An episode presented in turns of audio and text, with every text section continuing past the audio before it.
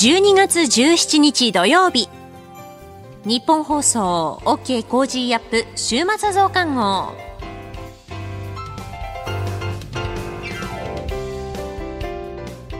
ニッポン放送アナウンサーの新行市佳です。OK Cozy up 週末増刊号。今週の放送でセレクトした聞きどころ今後のニュースの予定を紹介していくプログラムです。番組の後半は Cozy up コメンテーターがゲストと対談するコーナー。今月はジャーナリストの峯村健司さんと麗澤大学特別教授の高橋史朗さんです。今週もお付き合いください。さあそれでは今週取り上げたニュース振り返っていきましょう。旧統一教会の問題を受けた被害者救済法が成立。ウクライナのゼレンスキー大統領がアメリカ、フランス、トルコの首脳と会談。中国がアメリカの半導体規制を WTO に提訴。アメリカ FRB が0.5%の利上げを発表。防衛費増額の財源措置安保3文書閣議決定へ。WHO 世界保健機関が中国の拙速なゼロコロナ解除に警告。こういったニュースを取り上げました。それでは今週の聞きどころ。12月15日木曜日、元日銀審議員の片岡剛志さんに防衛費増額や自民党税調による3税目の増税案など、岸田総理が進めようとする増税に対してたっぷり解説していただきました。リスナーの皆さんからのメッセージもご紹介しています。それでは今週のプレイバック。さあ、もうね、あの、片岡さん出るぞということをお知らせしたら、はい、ぜひ語ってもらいたいとツイッターでもいっぱい、えー、来ていました。増税について、はい、まあ、防衛費のね、増額の財源を賄うためだということで、うんはい、えー、法人税、所得税、タバコ税だというところだそうですが。うんはいまあいろいろ突っ込みどころが満載で、ちょっとどっからお話をしたらいいか困ってしまうんですけど、はい、あの、まず財源を確保するための手段ということでですね、はい、まあ増税っていう話がいの一番に出てくるわけですけれども、うん、まあこれはある意味、ちょっとこう、違うんじゃないかというふうに思いますよね。はい、ですから、まあ国債を発行するとか、そういった、えー、手段もですね、これもちゃんと、まあ法律で規定されている財源確保の方法なので、あの、適正な財源確保の方法が、まあ増税であるというのは、これはまずもっておかしいと思います。それから、まあ、1兆円っていうお金なんですけれども、はい、あの、これを工面できないっていうのがですね、私には全く理解できない。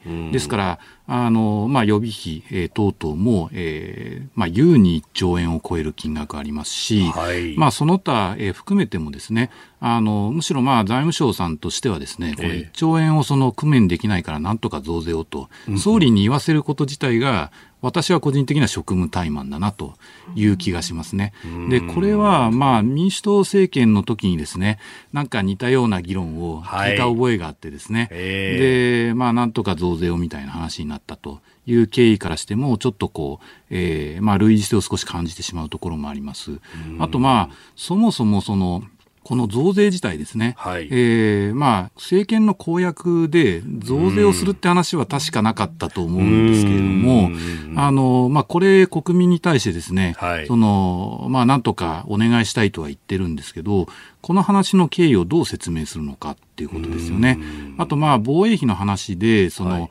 まあ、皆さんに、国民の皆さんに、その負担をお願いすることで防衛意識を高めるっていうんですけど、はい、まあ、むしろ、その、防衛絡みの話が、まあ、こういう増税という財源の話もですね、論点として加わってしまうと、よりその国民の間の分断を広めるんじゃないかと。まあ、そういう気もしますので、えーまあ、それもどう考えたらいいのかということですよね。それからまあそもそも1兆円という話で、はい、まあ、例によってタバコ税、はい、えー、それから法人税、はい、えー、まあ、その他みたいなところで、これがその防衛費と関係あるんですかねと、そもそもですね。まあなんか、いや、僕以前タバコ吸ってたので、よくわかるんですけど、はい、なんかこう、えー、タバコを吸う人が、まあ全体の中で少数派になりつつありますから、はい、まあその人たちの負担で防衛費を賄うっていう、まあそれってどうなのみたいな、みんなが嫌がる話を。えー、取りやすいところから、えー、取りやすいところからと。まあ法人税も同じですね。で、加えてまあ、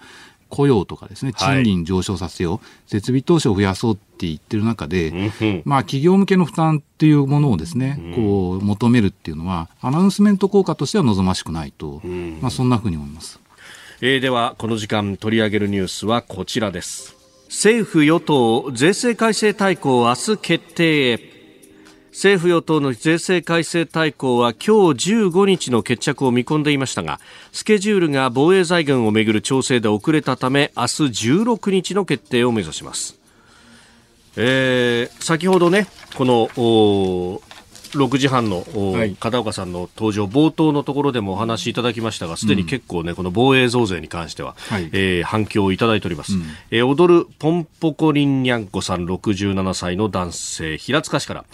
国会が閉会した後に増税を表明した岸田総理同じ過ちを繰り返している完全にレッドカードリーダー失格ですと、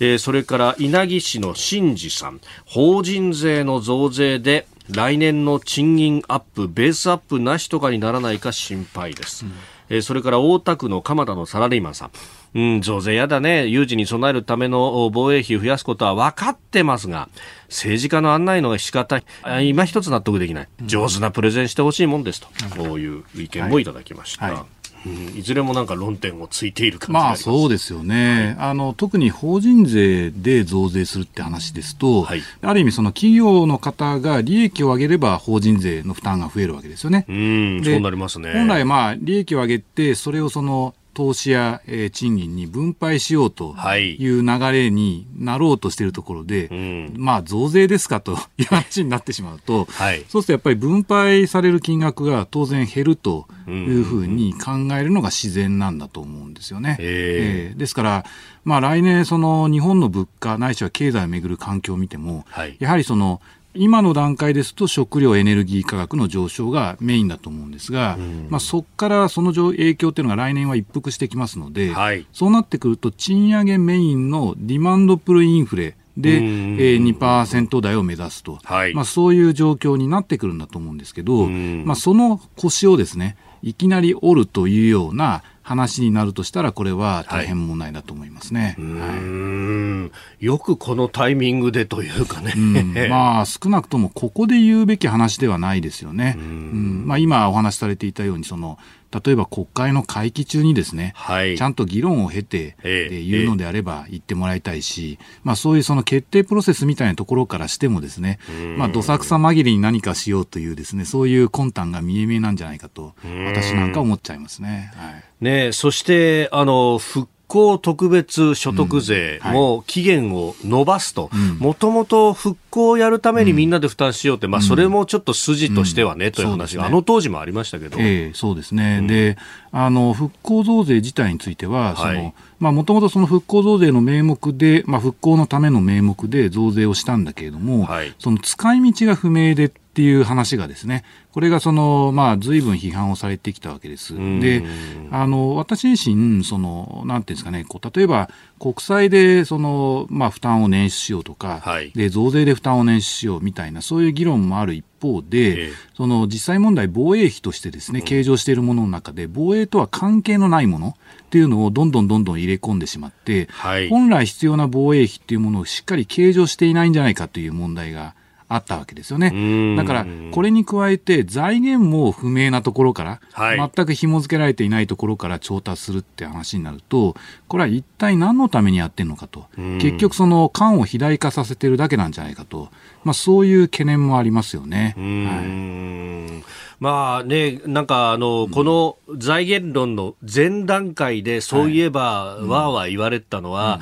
NATO の基準だと、この海上保安庁の予算も入るんだとか、研究開発費だってこれは経済安全保障なんだから入れるんだとか、そうですね。なんかどんどん肥大化する方向がまずありましたね、そうですね。ですから何でもかんでも防衛費として計上すればいいと。で、そうすると本来防衛費として計上すべきものが計上できなくなってしまって、はい、金額の壁に到達するわけですよね。えー、ですから、話の筋が逆で、まあ、そもそも必要な金額はいくらかっていうのを算定した上で、現状どこまで工面できるのか、どういう形でファイナンスをするのかっていうその、うん、えー、話に移らないといけないのに、はい、そもそも理想的な防衛費がいくらなのかっていう話を全くしていないから、こうなるんじゃないかと私は思ってしまいますね。うん。まああのね、えー、当局というか防衛省なり自衛隊側も必死になって、いや、実は現場で弾が足りてないんですとか、うん。ね、弾薬も足りてないんですと、あるいは人もいないんですという、ここは本当につけてくんなきゃねっていうところを必死にアピールしてましたけど、これ、本来弾が足りないとか、まあ、ある意味の公然の秘密みたいなもんだったのを、白日のもとにさらしてますもんね。そうですね。えー、ですから、まあ、これ海外というかですね、はい、その周りの国々から見ても、えー、いや日本の現状っていうのがこんな状況だと、そうすると、まあ、有事が起こってもですねいや増税しないと持たないからっていう理由で軍備増強できないみたいな話になればやはりまあえー、各国にとってみるとですねその非常にこう日本の防衛意識っていうのがこうお粗末だというのはすごく問われてますよね、本当ね。うん。なんか本当、そこを周りの国々、まあ、あのその中でも一部の国が、北総園で見てるようなね、うん、いやそうですよ、いやですから本当にこう自分のなんていうんですかね、はい、こう失点みたいなもので、こう相手を有利にしているような、うそういう形に結果としてなってしまっているというふうに思います。サッカーでいうと3点ぐらいオンゴールしちゃってるみたいな感じですかね。いやそうですね。まあ、オンゴールで大変だということですよね。ねその上、憲法法律の縛りの中で、ゴールキーパー動けないみたいな、はい、おいおいおいっていうような、いや、本当そういう状況かもしれないですよね。ええー、そうですね。さあ、そして、まあ、あの、税制改正大綱という形になっております。はいはい、まあ、増税の話ばっかりになっちゃってますけれども、うん、中身見るとそれだけではなさそうなんですね。はいそうですね。あの、まあ、エコカー減税もありますし、はい、あの、まあ、その他ですね、えええー、特例措置みたいな話もありますので、ですから、あの、まあ、全体感として言えば、はい、まあ、少しこう、えー、負担感を減らすとか、ないしは補助金みたいなものを増やしますと。まあ、そういう部分もあるにはあります。はい。まあ、それから、まあ、1兆円の増税っていう話を、はい冷静に見てみればですね、まあ、負担度合いっていうのは実はそんなに大きくないっていうのはありますね。ですから、あの、まあ、ある意味防衛費の話に今すごくクローズアップされてますけど、はい、実際問題、その家計の方への負担、えー、企業の方への負担っていうのがトータルでどうなのかっていうところを議論すべきだと思いますね。はい。さあ税制改正大綱のその中身の部分ですけれども、うん、エコカー減税というのが先ほどお話としてありました、はいはい、これ、どのくらい懐にね、よくなってくるんですかね？まあ、これはエコカーを買った時に減税ですからね。えー、まあ、買わない方にとっては、まあ、えー、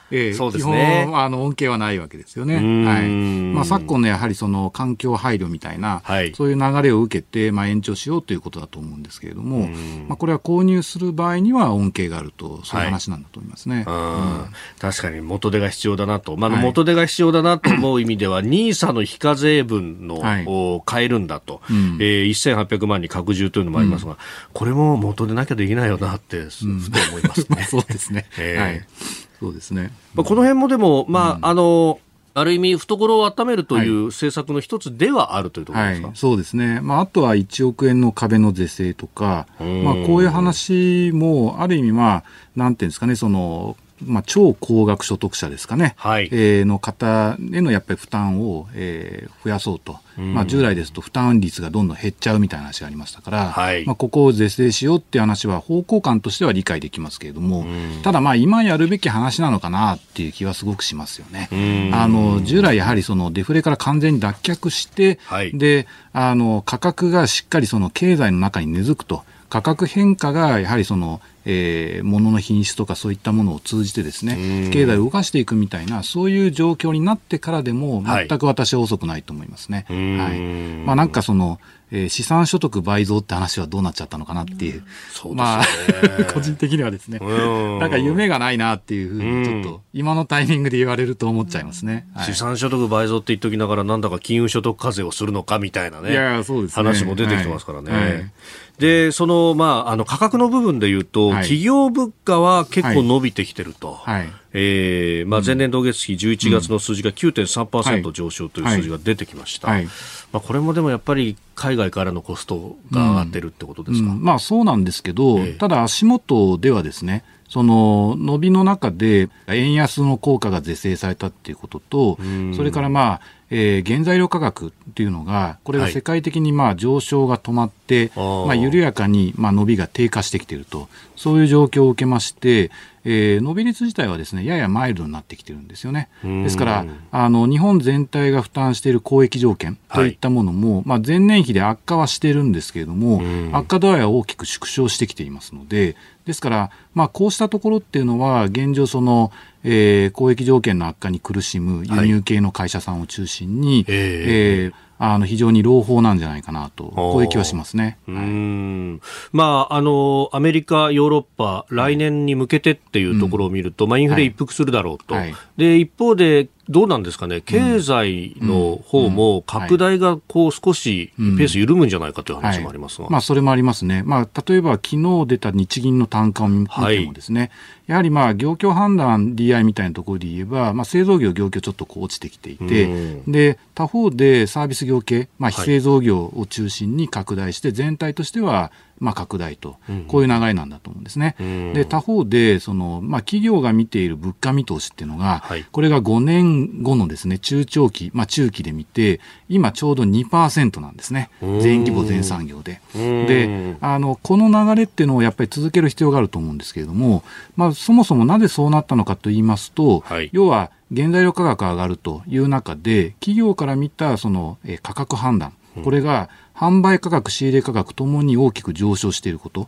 まあ、その中で、えー、需要超過の状態っていうのが、これが、えー、近年稀にないぐらいですね、高まっていると。えー、従来ですと日銀単価でずっとその、えー、需給判断 DI っていうのが、はい、その供給超過の方向だったんですけど、今ですね、ちょっとだけ需要超過になって、あの、今、足元ですとゼロなんですが、はい、プラスからゼロぐらいの状態なんですね。ですから、需要の高まりと資源価格上昇等々で価格判断が上がっていると。こういう中で企業の目線が、えー、物価2%っていう方向感に向かってきているという状況なので、この2つを止めないことが大事なんですよね。あえー、ちょっとずつちょっとずつ日本の国内の内需ってものが立ち上がりつつあるまあそうですね。ですから、あとは、あの、さっき申し上げたように、その来年以降って、はい、そのエネルギー価格や原材料価格の上昇が一服しますので、おそらく企業の価格判断自体も、まあ、ずっと上り調子してきたところが少しこうピークアウトしていくと、はい、そういう話になると思うんですね。で、そうなると、結局総需要の拡大、賃上げみたいなものが、これが非常に日本経済にとっては重要なんですよ。で、この重要な局面の中で、はい、なぜ増税をアナウンスするのかというところが、今一番問われてるんだと思うんですよね。えー、ですからタイミングが悪すぎる。あの、もう1年伸ばしても全く遅くはないですね。はい。この後はこれからの1週間のニュースの予定と来週のコメンテーターをお伝えします。後半は番組コメンテーターの対談コーナーです。どうぞ最後までお楽しみください。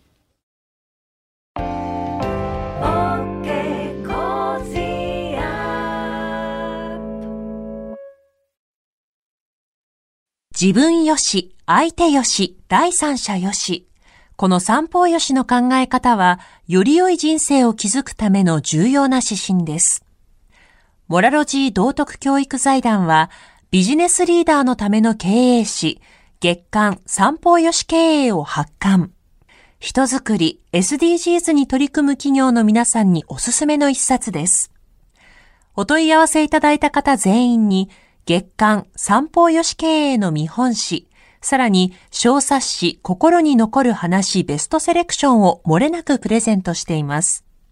詳しくは日本放送のホームページ内のバナーをクリック。創立96年、道徳で人と社会を幸せに。公益財団法人、モラロジー道徳教育財団。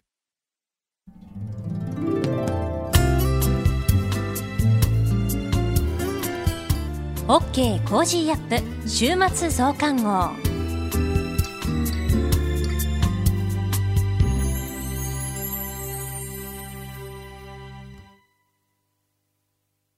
日本放送アナウンサーの新業一華がお送りしています。OK Cozy up 週末増刊号。さあ、今回は、飯田浩司アナウンサー登場です。どうも、飯田でございます。突然押しかけまして、すいませんね。いえいえ、そんなそんな。ええー、ちょっとね、はい、あの、先週末に行きました、うん、あの、北海道の、はいええー、取材の、まあ、こぼれ話といいますか、えー、やっぱあのね、えー、放送ではなかなか、えー、言えなかったこととかもありますんで、まあ、その辺をぜひお届けしたいなということで、えー、野村修也さんからも旅行じゃないかと言われて 取材なのか旅行なのか。何を言ってるんだね。どっちも兼ねているのか。まあどっちも兼ねているっていうのはあ否定はしないよねっていうね、えー、あの知床に取材行くのに普通だったら女満別空港か中標津空港っていうね、まあ、道東にある空港から行けばすぐなのに、わざわざ釧路から入って、ね、専門本線っていうね、えーえー、ローカル線に乗って、まあ、ローカル線って言っても本線だからね。はいはい、でも、あの、一両編成の機動車に乗ってですね、とことことことこ行くって、そこからよかったね。えー、すごい、もうね、いい笑顔です、もう。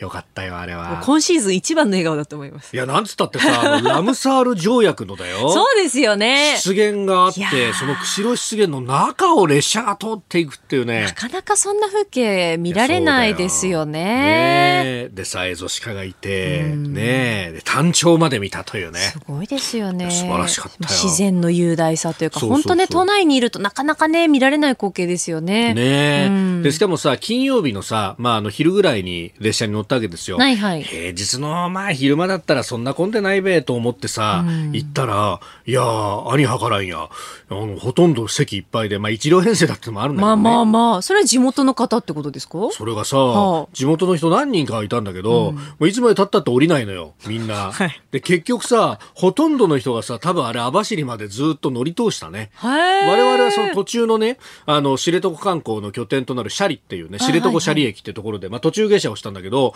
途中下車してもねほとんど人降りない。そうなんだ。そう。で途中本当シャリの手前ぐらいからあの高校があってね、うん、そこからあの夕方なんで人が乗ってくるみたいな。ただやっぱね、あれだけ緯度が高いと、はい、もう冬は日没早いんですよ。いや、そりゃそうですよね。3時半ぐらいに日没になっちゃって、4時には真っ暗。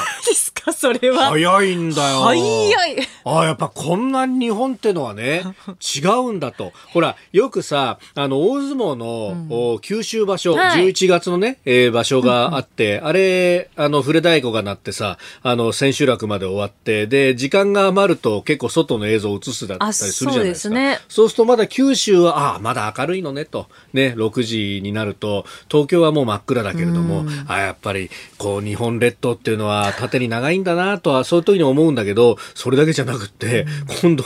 やっぱ北に上がると、早いんだなっていうね。すごいですよね。それね、すぐね、日が暮れちゃって、それだとどうなんでしょうね。夜寝るのも早いんですかね、皆さん。どうなんだろうね。ねまあ、その分ね、早くから飲みに行けるっちゃ飲みに行けるかもしれない なるほど。そうそうそう。いや、あそこら辺もさ、いいんだよ。あの、じゃがいもが。はいはい。で、そうすると、じゃがいも焼酎っていうのがあってさ、これがね、またあの、ちょっとウイスキーみたいな香りがして、で、よくよく調べると、あのね、あの、そのシャリの近くのあの、清里っていうところで、名産でじゃがいも焼酎っていうのがあるんだけど、はい、これがあの、オークダルで1年間寝かしてあるんだと。多くの樽っていうのは、それこそ、あの、ウイスキーを寝かせるときに使うような樽ですから、うんうん、まあ、その香りがね、こう乗り移ると、本当ね、あ、これのウイスキー飲んでるみたいだなっていうね。これをだから焼酎のお湯割りみたいなホットウイスキーみたいな感じで飲めるわけよ。えー、美味しそう。これとね、またね、あのー、あそこら辺で取れたししゃもであるとかですね、えー、近畿であるとか、ね、あ、近畿ね。いや鮭。はい。鮭間違いないですね、これは。またこの知床あたりは鮭本当にね、よく上がるところで、うんうん、あそこの斜里町っていうのが、あの鮭の水揚げナンバーワンなんだって、日本でも。そうですか。日本一。で、それが11月の半ばぐらいまでが、あの、漁の期間だと。いうことでありまして、まあ、あの、鮭の遡上なんかもそういう時期は見られるんだなんてね、話もありました。まあ、10月から全国旅行支援が始まって、まあ、そのこともあってですね、結構あの、行きの飛行機なんかは人いっぱいいるね、みたいな感じだったんだけど、まあ、あの、国内の観光業もね、徐々に息を吹き返してきて、まあ、北海道というとね、これからウィンタースポーツ、大自然も楽しめる、うん、あるいは札幌雪まつりもあるなんていうね、えー、いいシーズンになるんですけれども、まあ、ただ、こう、地域によってそれが恩恵がまちまちだったりするということで、まあ、知床に関してはですね、やっぱあの、事故がありましたから、うん、4月23日に、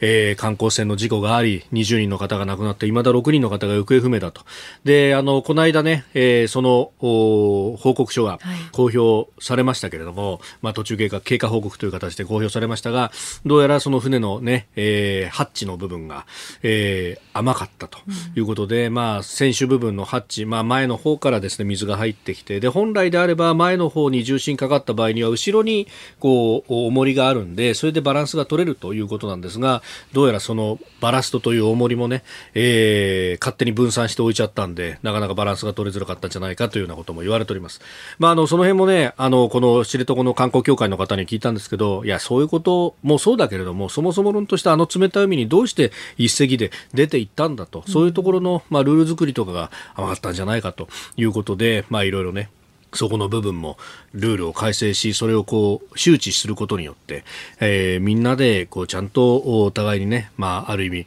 気をつけ合おうねというようなこともやっていくんだという話もありました。で、まあ、それだけじゃなくって、これからのシーズン、実はこの知床っていうのは非常にこう、自然が豊かでいいところなんですよと。で、あの、ご存知の通り2005年に知床を世界自然遺産に登録をされております。で、まあ、そのね、えー、魅力の一つとして、まあ、流氷がもたらす自然の恵み。で、この流氷というものがですね、えー、1月の下旬ぐらいに接岸をすると。で、その直前にね、あの、1月の大体半ばぐらいに流氷初日って言って、えー、肉眼で、こう、陸上からでも、ああ、そこに流氷来てるねっていうのが見える。それは流氷初日っていうのはい、大体流氷初日から、あの、1週間から10日ぐらいでさーっとこう押し寄せてくるんだと。で、押し寄せてくると、その上を歩くことができるようになる。かつては、それこそ行商のね、えー、人たちが、その、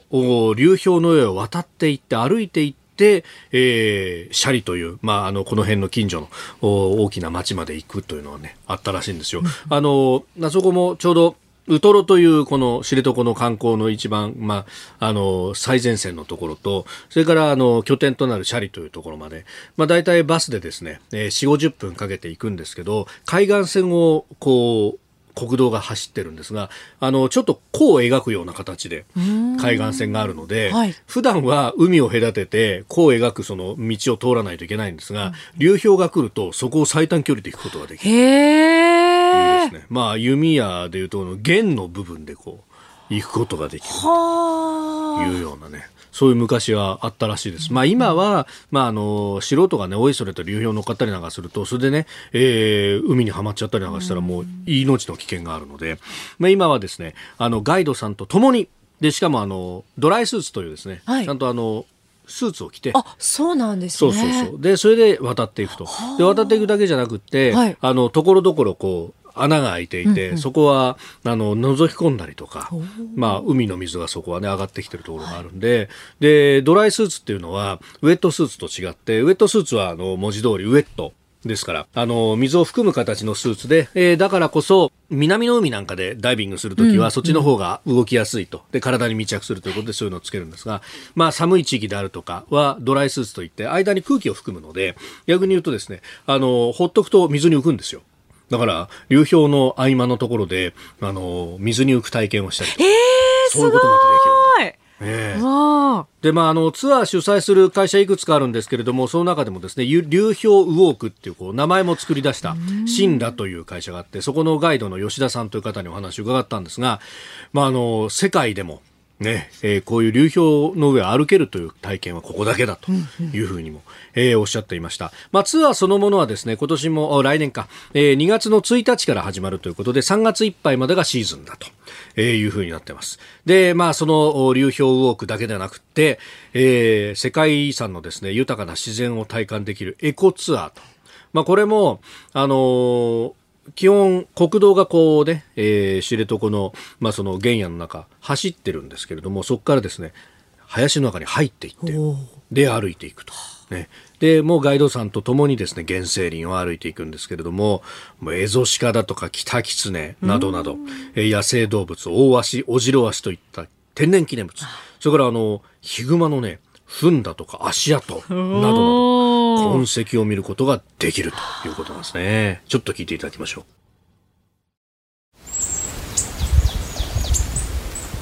あの今たまたま周りにですねさまざまな鳥の群れが混ざった混群という群れがいます。あのスズメぐらいの大きさの体の小さな鳥が先ほどからこの上行ったり来たりしてるんですけど、ここにあららカラと名前の付く鳥ヒガラ、ハシブトガラ、うん、ご存知のものだとシジュウカラ、はい、あとはゴジュウカラっていう鳥もいるんですけどこのカラ類が今真上にいるのと途中でキョッキョっていう鳴き声が聞こえてたのでキツツキの赤ゲラというキツツキがいたのとビーっていう小ゲラというキツツキの鳴き声も聞こえてたのでキツツキも間違いなく2種類が混ざってました、はい、複数種の鳥が混ざった状態の混群が今たまたまこの上にいるんですけどもこの鳥たちはですね、はい、一箇所にとどまらないんですよ。常に常に移動している鳥なので。今たまたまここにいますけども、はい、移動方向がどうやら向こうなので徐々に鳴き声が遠ざかっていくんじゃないかなと。あのトントントントンっていうのはやっぱりつついてる音そう木をつついてる音なんです。よなぜそもそも鳥はこうやって木をつつくと。おえ中の虫取るとかですか？取るんですけど、まずは探してるんですよ。あなるほど。音の反響で中に虫がいるかどうかを確認するのにこうやって木をつついてるんです。はあ。コンコンコンコンコンと頻繁に聞こえたのはそれが理由で。そこに虫がいればそこを集中して、はい、ああとは叩いてって穴を開けて。中にいる虫を取り出す。それまでの間は軽く叩いてダウン検査。なのでわざと音を立てるんですはあそういうことなんですね人間でもね結構技術職の人そうですねやりますね。音の反響でね中の状態がわかる。電車の 出発前検査とかそんな感じですもんねいやあの、今回、まあ、短めのコースでということでお願いしたんですが、それでも3時間ぐらいの。お、たっぷりですね。そうなのよ。で、まあ、朝方に行くことが多いと。まあ、朝、午前中のコースと、あと午後もやってくれるんだけど、さっき言った通り、はい、日没が早いんで、あ、そっか。午後のコースも早めに出発しないといけない。そう、暗くなっちゃいますもんね。見えなくなっちゃう。そうそうそうそうそう。で、まあ、あの、本当ね、ヒグマの足跡とかね、はいもう僕らなんか、わかんないわけ、わかんないですよね。え、どれぐらい大きいんですか、足跡。足跡ね、だいたい横幅が10センチから、えー、15センチぐらい。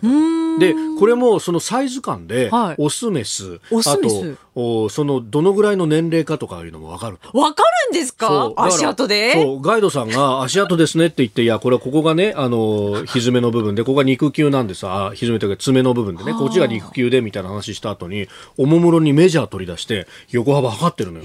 横幅測って、うん、だいたい14、5センチよりも上だとオス。の大きな体で、まあ、あの、それより下だと、まあ、メスの可能性が高いですけど、これはあの、11、2センチなんで、まあ、うん、メスかな、オスかな、でもこれね、若いクマであることは間違いないです、みたいな。すごい。すごいな。探偵みたい。いや、本当そう、その感じ。なんかね、探偵探偵ですよね、それは。ヒグマ探偵みたいな。そうそうそう。ヒグマだけじゃなくてさ、はあ、あの、他の足跡見ると、あ、これはエゾシカの足跡ですね。すごい。だからあのひずめが2つに割れてるでしょ？偶天目なんですよとか。うわすげえ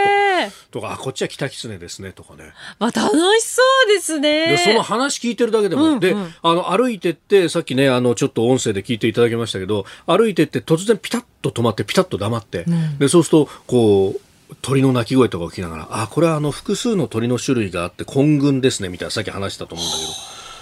すごいんだよ。そういうのまでさ。うん、で、あのー、ね、そういうのもさ、だから、あの、今 AI とか発達してるから、はい、こう、鳴き声でね、うんうん、判断できるみたいなアプリもあるじゃないですか。ありますね、そういうの。ところがさ、うん、やっぱあれだけたくさんの種類の鳥が混ざると、AI も判別不可能になっちゃうんで。そりゃそうですよね。こういうところはやっぱプロのガイドってのはすげえなと。すごいですね。でまたね、やっぱこのガイドさんもいろんなこう体験というか、自分でもいろいろこう体験をされていて、はあ、吉田さんっていうのもものすごく釣りが趣味で、釣りが趣味どころかさ、そのさっき鮭のシーズンがって話したじゃん。うんうん、鮭をポイント行って普通に釣るんだと。しかもものすごいが数釣るんだよ。ええー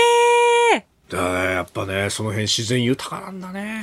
えー、私もあの、ちょっと、その、ウトロの街の中にもいくつかこう、遡上するっていう川があって、うんうん、もうそこを覗きに行くと、遡上しきれなかった鮭が泳いでたりなんかするの。えー、でもこの鮭が重要なんですというふうに言うのが、こう、鮭が遡上してくる、登ってくると。で、その鮭を目当てにして、ヒグマだとかエゾシカだとかが産卵した後の鮭を食べたりとか、ね、すると。で、そのヒグマだとかエゾシカもやがては土に戻っていく。で、その土に戻っていったところで、えー、その養分でもって、えー、例えば白樺であるとかですね、水菜だとかこう生えてくると。で、そこからこう栄養が豊富な水というものが、えー、また川から海に流れていってと。で、そこで、えー、鮭がまた海に出ていくと。で、そこに流氷がやってきてですね、流氷がプランクトンを運んでくるんだと。で、流氷がそのプランクトンをね、アムール川のあたりから運んでくるのみならず、流氷が来るってことは、そこが海の水が冷やされると。うんうん、で、そうすると、海の水の攪拌が起こるんだっていうんでね、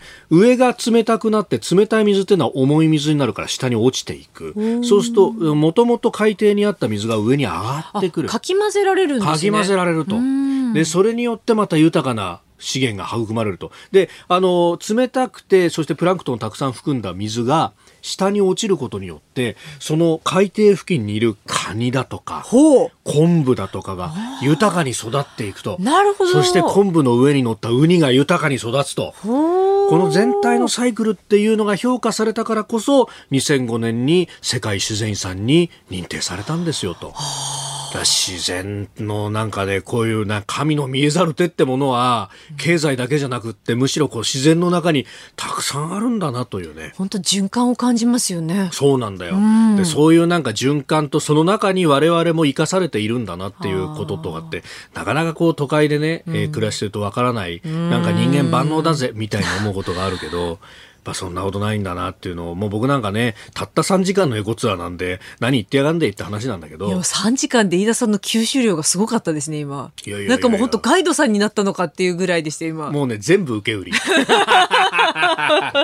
いや、ぜひ、あの、このね、冬のシーズンも魅力がいっぱいあるなっていうのが、あの分かったんで、僕もね、子供連れてきたいなと。あ、それはもうお子さん喜ぶし、こういう体験をね、子供の頃にできるっていうのは本当にね、うん貴重ですよね。そうだよね。うん。ね。えー、でね、やっぱあの素人が一人で入ってもあれなんで、ガイドさんと一緒に行くと全然違うんだなって、ね、いろんな発見と学びがね、ありますよね。うん、ね、うん、まああの2月1日から、まああのこの冬のまたシーズンになってくると、空港からのバスの直通バスが出たりとか、あのいろんなね、イベントだとかもあると。で、まあ入ってからどういうイベントがあるかなとかっていうのは、あの知床の観光協会のホームページに知床床観光情報玉手箱っていうサイトがあったりして、そこにあのリアルタイムで、えー、いろんなことが出てたりもしますんで、ぜひ、えー、いろいろね、ご参考にしていただければと。まあ、街で難しい自然大会はぜひということです。で、あの、全国旅行支援北海道ラブ割、えー、12月28日チェックアウト分までの延長が決まりました。うん、で、それからあの、今報道されてますけれども、えー、1月の10日からですね、またあの、年明けは全国旅行支援というシステムそのものが始まると。北海道でどういうものがあるかっていうのはまた追ってお知らせする形にはなると、えー、思いますけれども、またね、えー、こういう割引も含めてですね、活用しながら、えー、お得にいろんな体験をしていただければと思います。はいえー、ここのコーナーで飯田浩二アナウンサーに登場してもらいました。ありがとうございました。した。続いてこれからのニュースの予定をご紹介します。12月18日日曜日、令和新選組代表選開票。佐賀県知事選投開票。12月19日月曜日、日銀金融政策決定会合開催。サッカーワールドカップカタール大会決勝アルゼンチン対フランス。12月20日火曜日、定例閣議。黒田日銀総裁会見。12月21日水曜日、7月から9月期のアメリカ経常収支発表。12月23日金曜日、定例閣議、小池知事定例会見。11月の全国消費者物価指数発表。11月のアメリカ PCE 物価指数発表。12月24日土曜日、ロシアのウクライナ侵攻から10ヶ月。続いて番組からのお知らせです。知床の寒さより厳しい戦いに我々コージーチームは挑みます。はい、12月19日からの1週間、コージーは特別企画です。題して、ニュースの侍、いざ有楽町、コージーダブルコメンテーターウィーク、コージー殿の13人。今回もですね、毎日コメンテーターがお二人ダブルで登場いたします2022年のニュースをこの1週間で全て語り尽くします。初日12月19日月曜日は須田慎一郎さんと宮崎哲也さん。20日火曜日は元環境大臣衆議院議員の小泉進次郎さんと峰村健二さん。21日水曜日は佐々木俊直さんと筑波大学教授東野敦子さん。22日木曜日は飯田康之さんと東大先端研の小泉優さん。そして最終日23日金曜日は青山茂春議員と高橋洋一さんです。以上コメンテーター10人。黒木ひとみさん、肌道子さん、そして黒木ひとみさん、朝ナビのゲスト、北条時政さんですね。歌舞伎俳優の坂東彌十郎さんです。なんとこれで13人になる。13人。ということで、えー、さらにラジオを聴きのあなたと一緒に番組を作っていきたいと思います。はい。えー、そしてプレゼントはお米。はい。お米を100人の方にプレゼントいたします。兵糧。はい。兵糧ですよ。兵糧ですよ。えー、応募方法はですね、あの、生放送の中で発表いたしますので、ぜひともお聞きいただければと思います。えー、コメンテーターの皆さんには6時台の前半からご登場いただきまして、ニュース解説をしてまいります。ぜひとも、飯田浩司の OK Cozy up、何卒、何卒お聞きください。よろしくお願いします。よろしくお願いします。さて、この後は、 Cozy up コメンテーターがゲストと対談するコーナー。ジャーナリストの峯村健司さんと、麗澤大学特別教授の高橋史朗さんの登場です。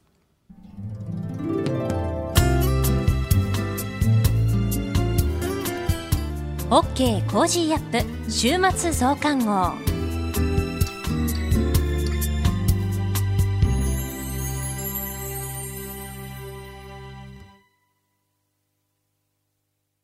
道徳って何だろう？思いやりって必要なの？その答えは道徳を考える月刊誌ニューモラルにあります。今や日本人の道徳力は世界からも大注目。さああなたも道徳を学びませんか？お問い合わせいただいた方全員に月刊ニューモラル、さらに小冊子心に残る話ベストセレクションを漏れなくプレゼントしています。月刊ニューモラルは創刊50年。日々の出来事をテーマに人間力が豊かになるエピソードが満載です。詳しくは日本放送ホームページ内のバナーをクリック。道徳で人と社会を幸せに。公益財団法人、モラロジー道徳教育財団。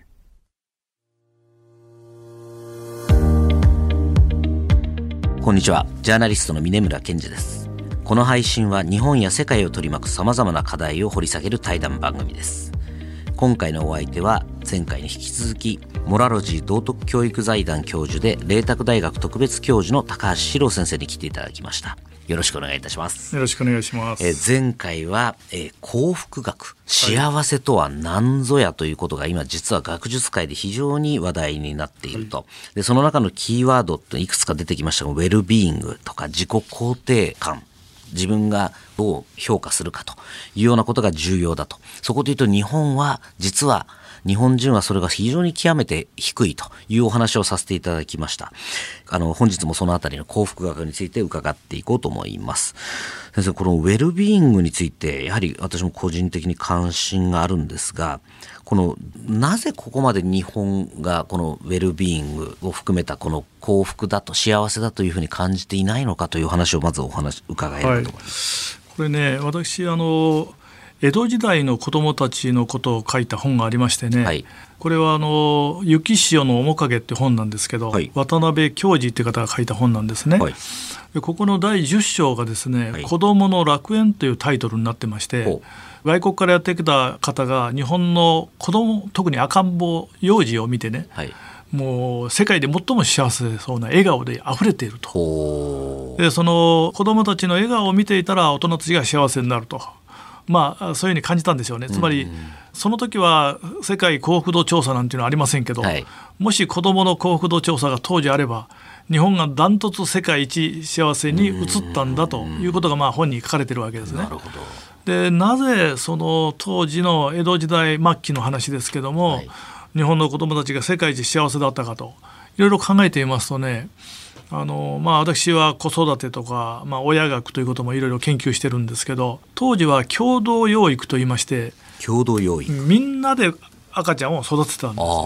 今はお母さんが一人であの孤立して子育てをしてそうです、ね、お父さん仕事忙しいから帰り見ないと、はい、かといってその保育所も足りないみたいな話ですよね。ところがね当時の記録を見てみるとねお父さんもお母さんも抱っこしてるし兄弟姉妹も抱っこして地域の人たちも一緒になってみんなで子供を社会の宝として育ててる確かにそうですね。なんか近所のあのおせっかいおばさんとかよく出てきて、はいはい、こうなんかみんなで世話したりみたいな、はいはい、私も子供の時そうでしたよね。はいだからそういう中で、まあ、本当に幸せに暮らしてきた。というまあ状況の中でねその世界一幸せだった日本の子供が今世界のユニセフなんかの調査では最も孤独だという結果になってるんです。孤独度調査テストというのもありましてね、はい、日本がこれ15歳の調査なんですけど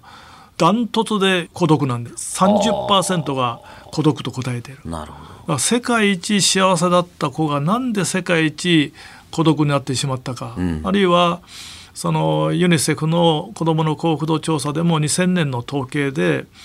えー、身体的な健康は第1位なんですけども、はい、精神的な幸福度は37位だったかな。下から2番目なんです。でなぜそんなに日本の子どもたちがその幸福度が低いかということはおそらく子どもだけの問題じゃなくて、うん、えー、親も教師も日本社会全体がそういうことでしょうね。もう経済成長には一生懸命力を入れてきたけども実はその中で幸せという GDW と、まあ、ブータンとか、コスタリカなんていうのは幸福度高いんですよね。はい、あれですね。国民総幸福量と言われてる、ね、国民総幸福量というやつですね。えー、だこれは例えばあるいはねあの一時期見たらねアフリカの国なんかで、はい、あの世界最も一の幸福だという調査もあったんです。うん、環境的には非常に恵まれない国で、世界一幸せだと答えてるのは最初僕は理解できなかった、はい、ところがだんだん調べてみると要するに何が幸せの一番の要素かというとつながりだと。つながりって家族とのつながりとか。人と人との。そうです、人と人とのつながりつながりの中で自分が生きているというその実感ですね、うん、一人で自分が幸せになるんじゃなくて例えばあの宮沢賢治が人類全体が幸せにならないと幸せはないんだというようなことを言いましたよね。はいであの例の東日本大震災の時の大川小学校っていうのは、うん、そういう宮沢賢治の詩を紹介してるんですけどね、はい、みんなでこのつながりを取り戻そうと。うん、つながりの中でみんなが幸せを感じているという、まあ、共同体といいますか、うん、そういうものが、まあ、江戸には生きていたと、ところが今やもう私なんかもマンションに住んでますが隣は何をする人とで、はい、ほとんど、まあ、つながりがない。という中で私たち自身が経済成長のばっかり走って本来の人間の幸せの土台になっている家族のつながりとか地域とのつながりとかそういうものを失っているという面があるんじゃないでしょうかね。なるほど。なんとなく私、これ素人の考えで言うとですね、はい、江戸時代っていうとですね、まだ鎖国をしていて、はい、えー、平均寿命も短くて、栄養もなかなか行き届いてなかったというところで、まあ、高度経済成長を遂げて、はい、みんなこう、お金持ちになれば豊かになって幸せになれるんだって信じて生きてきたと。ところが結果としてそれが反比例するかのように、自分が幸せであるという幸福度は下がっていると。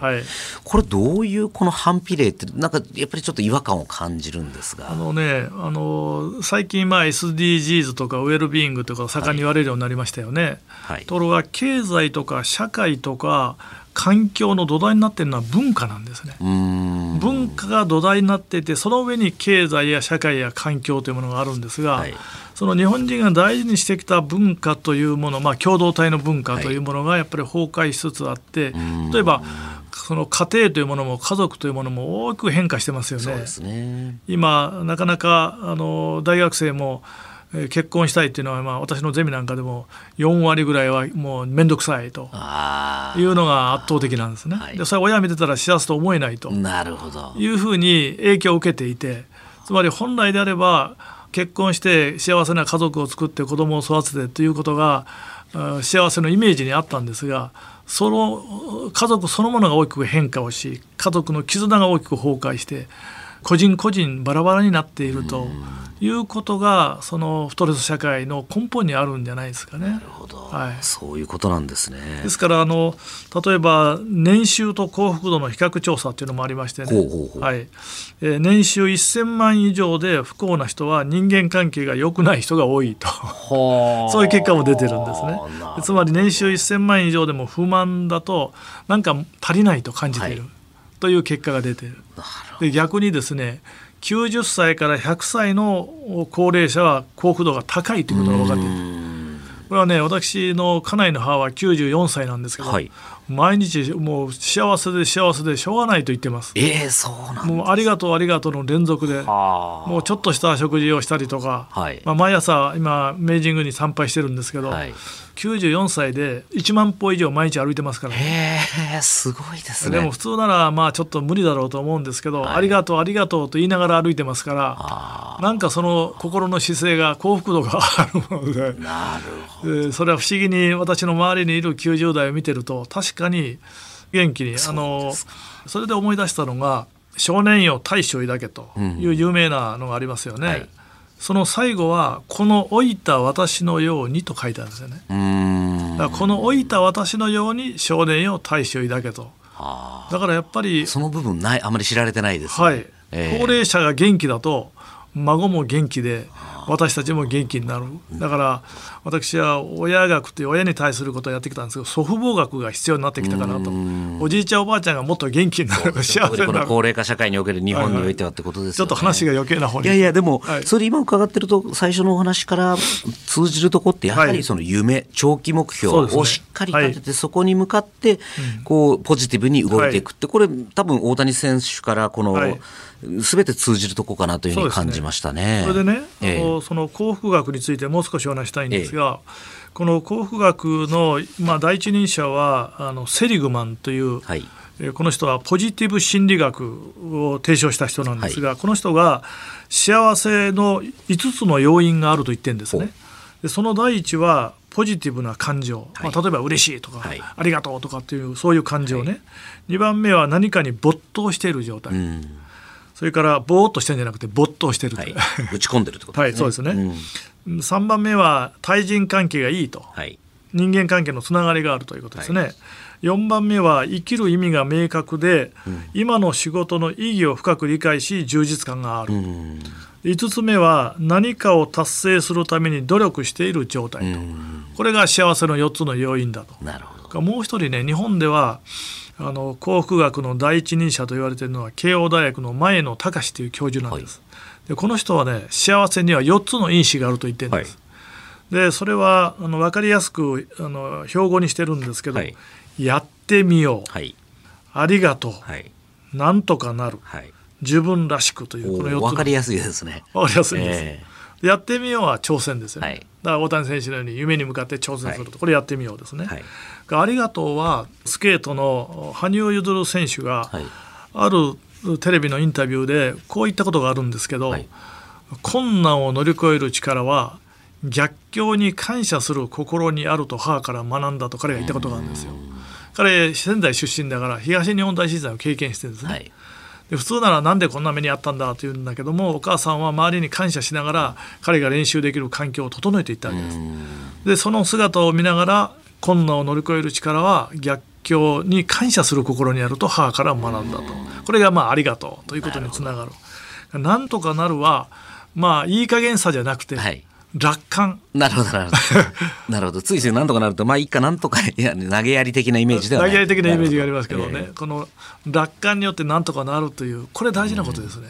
親があまりにも神経質に悩んでいると子供は神経質になっちゃうし、ね、なんとかなると、うん、大丈夫、まあ、私の場合はあのマロロジーっていう教えを私の母があの私がお腹の中にいる時に学んでおりましてねそれでいつも大丈夫大丈夫と、うん、あなたは大教でモラロジーを学んでるから大丈夫と。いつも大丈夫大丈夫と言ってくれたんです。私の意思を支えてるのは母親が小さい頃から大丈夫大丈夫大丈夫と言ってくれた言葉の力が私の土台にあるんですね。だからあるいは私のあの父は高校の教師だったんですけど、はい、あの白大和の国は言霊の咲き合う国って言うんだよと言ったんですね。お父ちゃん言霊の咲き合う国ってどういう意味と聞いたら言霊というのは元という言葉に霊というね、はい、咲きハウは幸せハーフとか前、昔の言葉で言うんですが、うん、言葉の力で幸せになる国という意味やと。言葉の力で幸せありがとうありがとうできる大丈夫大丈夫と言えば幸せになれるんだと。そういうことを大事にしてきたのは日本の国であって、はい、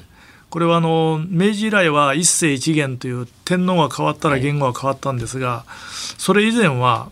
再改元という歴史がありましてね、はい、災害があると言語を変えて日本民族がこのコップを上に向けて新しくスタートするという歴史があるわけです。だから「ありがとう」は単なる個人じゃなくて、日本人が大事にしてきた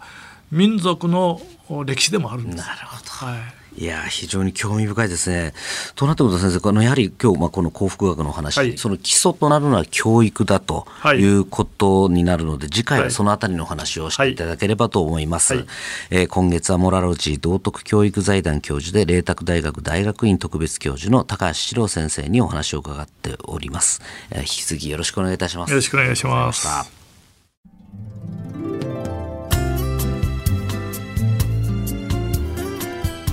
OK Cozy up 週末増刊号。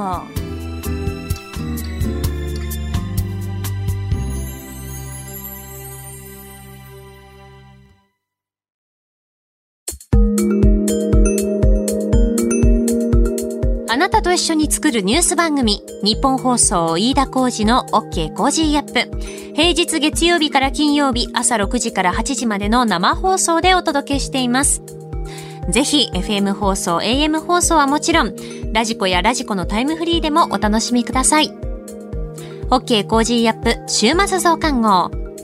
ここまでのお相手は、ニッポン放送アナウンサーの新行市佳でした。